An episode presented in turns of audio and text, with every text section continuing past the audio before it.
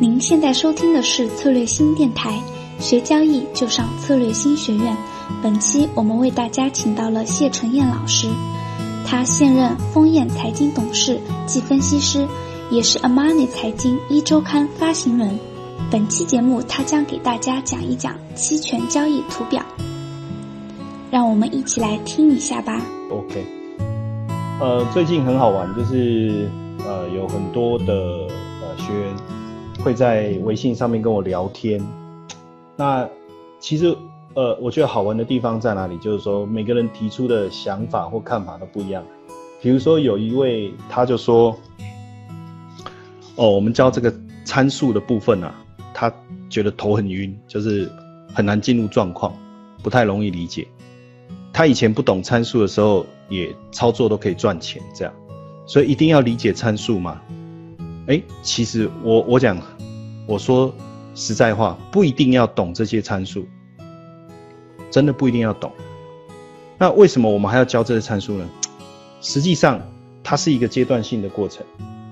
一开始我在交易期权的时候，我也不懂参数。OK，我也可以赚到钱，但是呢，当我开始遇到一些状况，我开始赔钱的时候，我就会去想，是不是有什么东西我不知道，所以我才会开始赔钱。如果我知道，会不会好一点？所以我就开始去更深入的研究了嘛。那当然，我就了解了参数，了解这些来龙去脉。那对我的帮助是什么？我可能不会马上去改善我的交易，但是。对我来讲，我有一种嗯更上一层楼，或是更豁然开朗的感觉。就好比我，我其实我觉得我自己很像在期权交易路上的老司机。我的交易技术不见得比各位高明哦，或是说我赚的钱也不一定比各位多。但是呢，因为我就在这条路来来回回，来来回回，来来回回，我走了二十年了嘛。那我遇过的状况很多嘛，我也遇过各式各样不同的乘客嘛，所以甚至哪一条路到哪边有个坑洞，哪一条路到哪边，搞不好会有人出来假装要碰瓷，这些我都经历过，我也知道，甚至到了这这一个路口，这一个站牌有哪一个老太太会上车，所以他今天没有看到他，我在想他是不是发生什么事情，这些我都清楚。但是我的驾驶技术不见得比各位好，或是我的开车的技巧不见得比各位好，哦，我只能说，可能我们在这条齐全这条路上，我是一个老司机，那我的经验是比较丰富，那多分享一点，有些东西是不是在交易的过程当中一定要懂或一定要了解？我我我我我说实在话也不一定，但是呢。也有一些同学，他就留言给我说：“哎呀，他听这个我们在讲这个 delta 或是讲 IV，他觉得对他很有帮助。他也他又希望说我们更深入的去探讨这些参数，所以也也很为难。但是呢，我我反正我基本上我就是照着我的呃的安排，我觉得呃需要跟大家分享什么，我就陆陆续续的啊来跟大家分享。”当然，每一个人交易期权的时间，或者是能力，或者是程度，或者是需求都不一样。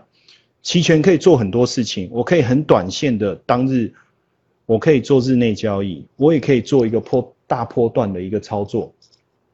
每个人的需求不同，他要的策略的的的呃这个教学的内容就会不一样哦。那当然，因为我们现在在策略性上面开的这个课程啊，比较属于一个普遍性的一个课程，所以它比较难针对每个人特别的一个需求去量身定做一个对你来说是比较有帮助的一个内容哦，会变成是这样子。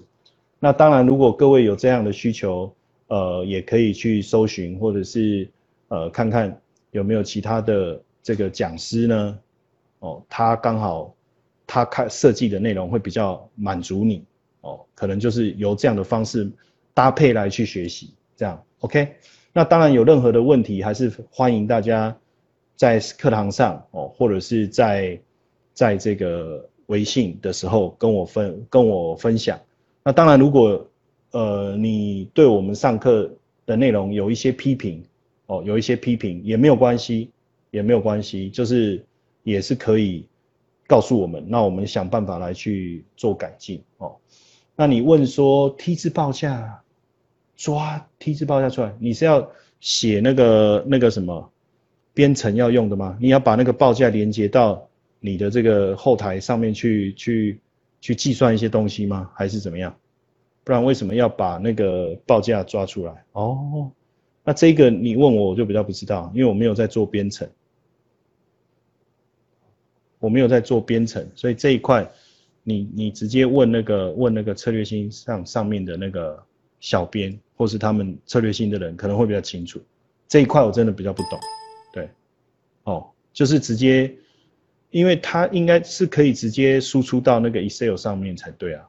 一般来讲，每一个每一个软件都有这个功能的，这个那都不行吗？那这个或是晚一点，我帮你问看看，我再帮你确认一下，或是我试一下，应该应该屏蔽了，那会不会是会不会是那个那个什么等级的问题？哦，永春暂时不可以，那就没办法了。OK，好，那。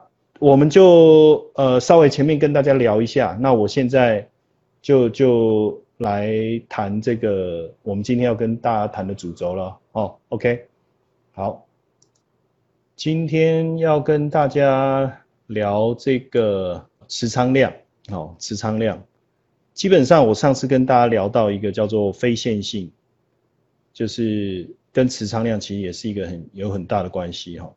我们再再再来复习一下哈，就是我们在讲这个非线性的概念。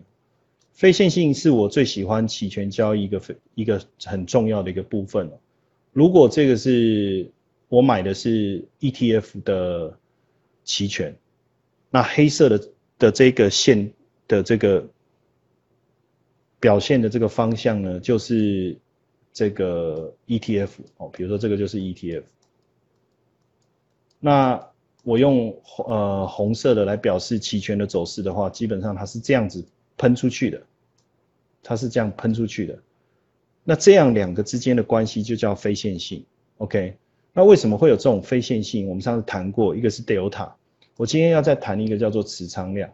在讲持仓量之前，我们要先确认各位对交易量跟持仓量之间呐，哦，这个 V 啊，我把它叫做交易量。OI 啊，把它叫做呃持仓量，好，OK，Sorry，我位置排的不好，嗯，我这个写一个 B 代表买进，S 代表卖出，B 代表交易量，OI 代表持仓量，OK，哦，这个是原始英文的表现方式，叫 OI，持仓量叫 OI，好，那。我现在买进一个单，买进一手，这边也卖出一手，看起来是这样，这样就成交了一手的交易量，对不对？有人想要买进一手，有人想要卖出，呃，有人想要卖出一手，这个这加一，就是他卖出了一手，我们就成交了一手的交易量嘛，这样只会有一手一笔单呢。就是买进一笔，卖出也一笔，所以成交量是一笔。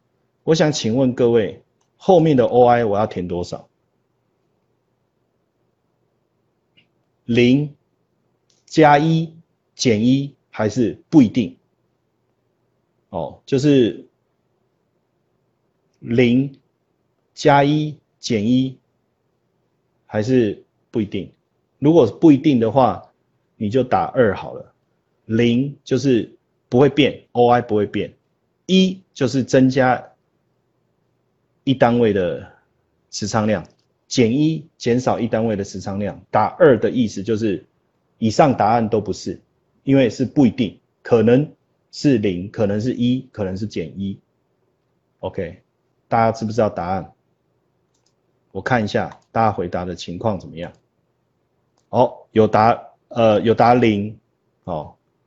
有答一，有答二，OK。其他没有回答的是不晓不确定答案是不是？还是其他没有回答的是暂时没有办法按那个数字哦，二，OK，没有错。呃，其实答案应该是二，二的意思就是不一定。好啦，今天的期权之路就到这里了，您是否意犹未尽呢？在下期节目中，我们策略星特邀华尔街专家 Frank 为大家分享。我们也将在十二月十二日同步线上线下推出华尔街期权量化课程。您可添加策略星小姐姐微信 Argo Beauty A L G O B E A U T Y，获取更多资讯哦，还可找她领优惠券呢。我在华尔街期权量化队等您，我们下期。